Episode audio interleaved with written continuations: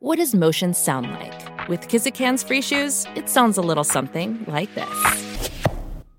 Experience the magic of motion. Get a free pair of socks with your first order at kizik.com/socks..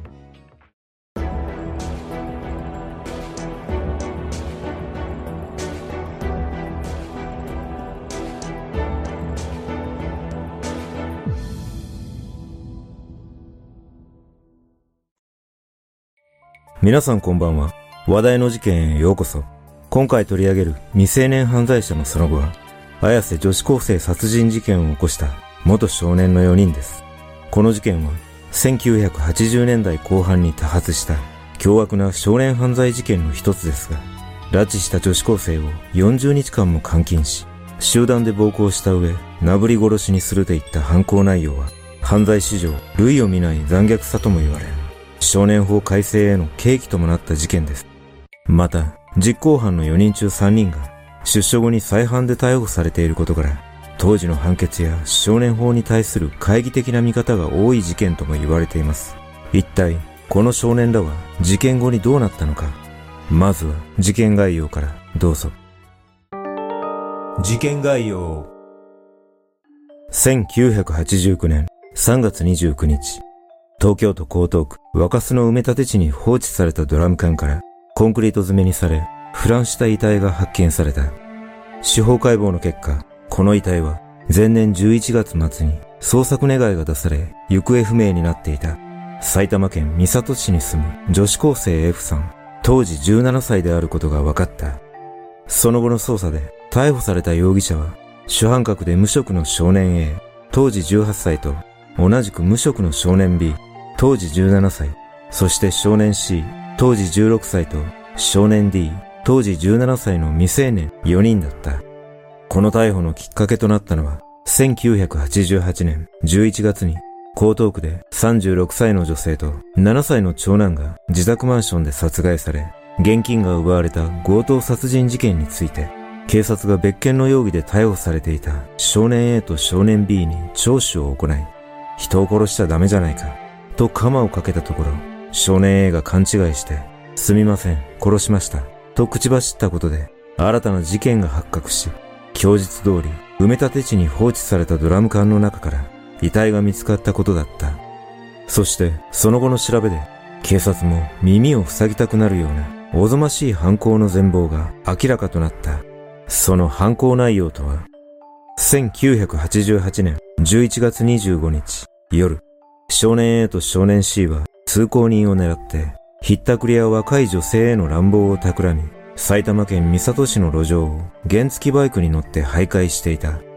そこへ偶然、アルバイト帰りの自転車に乗った当時女子高生の F さんが通りかかったため、少年 A は少年 C に F さんの自転車にバイクで接近して蹴り倒すよう指示し、少年 A は少年 C とは無関係を装い、助けるふりをして転倒した F さんに近づき、今蹴飛ばした奴は頭がおかしいんだ。危ないから送ってやると言って信用させると、少年 C の報復を恐れた F さんは、言われるがままに少年 A のバイクの後ろに乗り、近くの倉庫に連れて行かれた。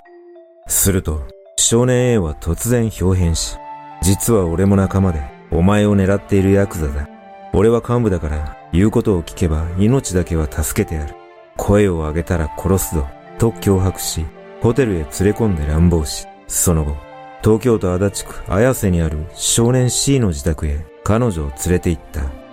少年 C の自宅は1階に両親が住み、2階に少年 C と少年 C の兄の部屋があり、F さんはその日から約40日間にわたって少年 C の部屋に監禁されることになった。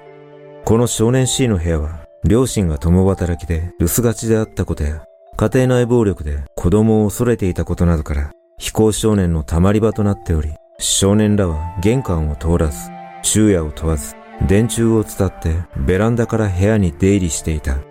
実は、逮捕されたのは少年4人だけだが、F さんの暴行に加わった少年は10人以上いたとされ、F さんは何度も脱出を試みるが、その都度連れ戻され、12月上旬には、この家の電話から110番通報をしているが、途中で見つかり切られてしまい、このことがきっかけで、さらに凄惨な暴行が始まった。それら数々の常軌を逸した暴行は、あまりに描写がひどいため、割愛させていただくが、F さんが自ら、もう殺してよ、と泣き叫ぶほど、凄惨なものだった。こうした数々の暴力を F さんは連日にわたって受け、さらに食事や水も満足に与えられなかったことから、次第に衰弱していくこととなった。一方、F さんが帰宅しないことを心配した家族は、警察に捜索願いを出していたが、少年 A はそれを予測してか、F さんに自宅へ電話をかけさせ、もうすぐ帰ると言わせるなどの工作を図っている。また、少年 C の両親は何度か F さんを目撃しているが、息子の家庭内暴力を恐れるあまり、積極的な関わりを避けており、母親は F さんに、早く帰りなさい、と声をかける程度で、父親に至っては、ガールフレンドか、俺にも紹介しろよ、などと息子にへつらっていたという。そして、栄養失調と暴行によって立ち上がる体力をなくした F さんを少年らは次第に厄介な存在と考えるようになり、この頃から遺体の処理方法を相談し始め、ついに年が明けた1月4日、F さんが死亡してしまったため、少年ら4人は F さんの遺体をドラム缶に入れてセメントを流し込み、頭までコンクリート詰めにした上でトラックで埋め立て地へと運び、遺棄した。その後の裁判で少年 A は無期懲役の求刑に対し懲役20年となり、その他の3人は全員が不定期刑となったことで、世間では事件の残虐性に対してあまりにも罪が軽いのではないかと物議を醸すこととなった。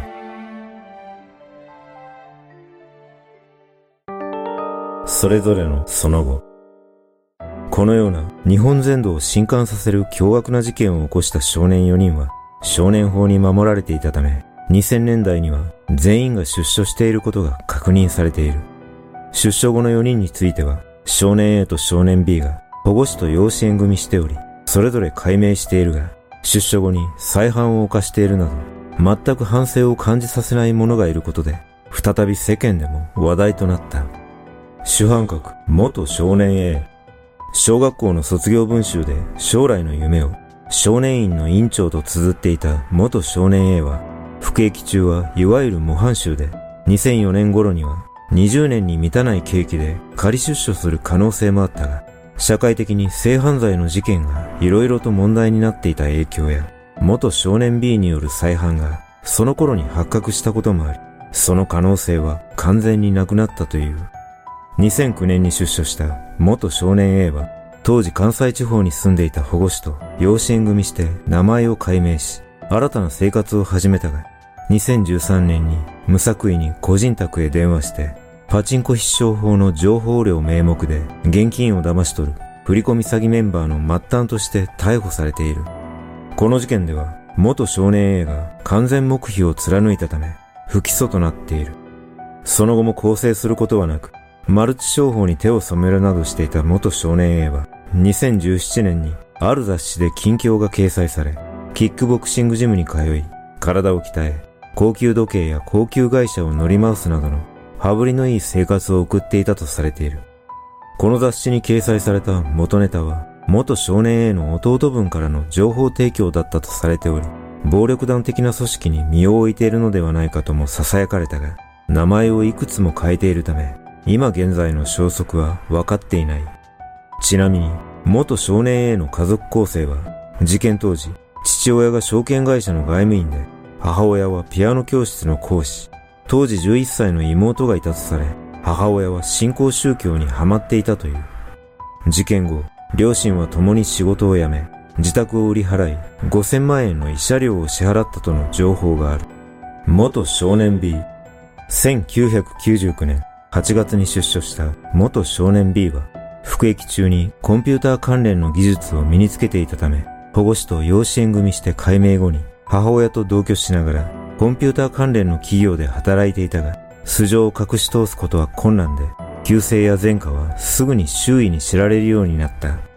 その後、暴力団員となった元少年 B は全く反省することなく、むしろ事件のことを武勇伝のように周囲に語っていたという。2002年頃には日本国内で素性を隠して仕事に就くことは難しいと考え、中国籍の女性と結婚し、中国に渡ることを模索していたとされているが、2年後の2004年に離婚したことで、ついえてしまったとの情報がある。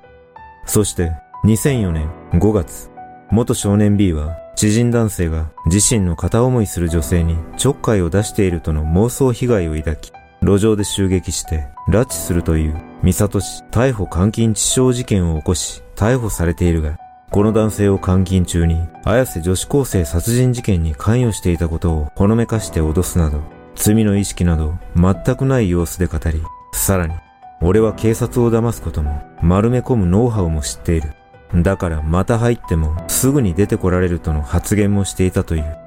その後の裁判で懲役4年の実刑判決が下り、再び服役した後、2009年に2度目の出生した後は、元少年 B の足取りは不明となっているが、一部の噂では大阪府内に住み、結婚して子供がいるとの情報がある。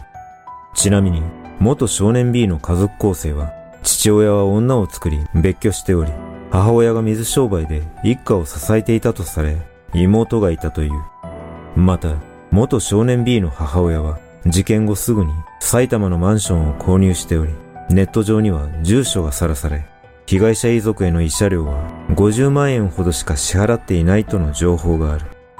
元少年 C 足立区内の名門中学出身だった元少年 C は出所後に運送会社で働きながらムエタイ選手としてプロデビューしたものの2試合で未勝利という成績でうまくいかずその後は自分の過去が周りに知られるようになり無職の状況が続いていた。ちなみに、ムエタイ選手だった頃、観客にコンクリというあだ名で呼ばれていたとの情報もある。また、2006年頃にルーマニア国籍の女性と結婚し、娘もいるという情報もあるが、裏付けができる記事が存在しないことから、信憑性については不明となっている。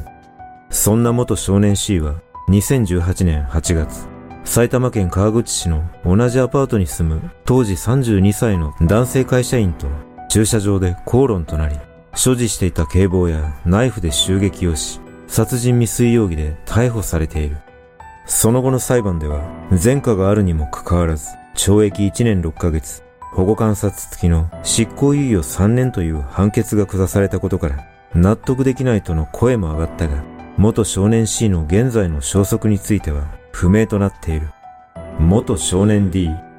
この元少年 D については、当時の実行犯4人の中で唯一再犯の情報もなく、出所後は精神を病んで引きこもりになっているとの噂があるだけで、現在の消息などは全くわかっていない。元少年 D の両親は仲が悪く、幼少期に離婚していたとされ、その後間もなくして父親は交通事故で死亡したとの情報がある。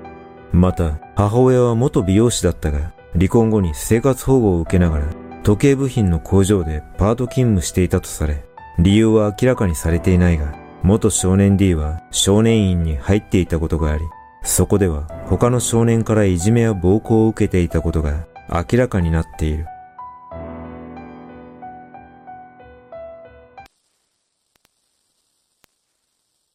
この事件は国内史上類を見ないほど残酷な事件として多くの方が記憶していると思いますが、改めてこの事件を振り返ると、今でも強烈な怒りと悲しみが込み上げてきます。さらに憤りを感じることは、加害者家族たちが被害者の実家へ謝罪にすら行かず、元少年 C の母親に至っては、息子の人生を狂わせたと、被害者を逆恨みしており、周囲に被害者を誹謗中傷する言葉を漏らしていたというものです。無残に殺害された F さんは、あと半年もすれば高校を卒業し、就職することが決まっていたため、これから社会人として希望に満ちた新たなる第一歩を踏み出そうとしていたことを考えると、その未来を虫けらのごとく奪った犯人には、言葉は悪いですが、殺意が芽生えるほどの怒りを感じます。そして、逮捕された元少年のうち3人もが再犯を犯していることが、まさに少年だからといって構成されるわけではないことを立証しているのではないでしょうか。皆さんはこの元少年らにどんな印象を感じたでしょうか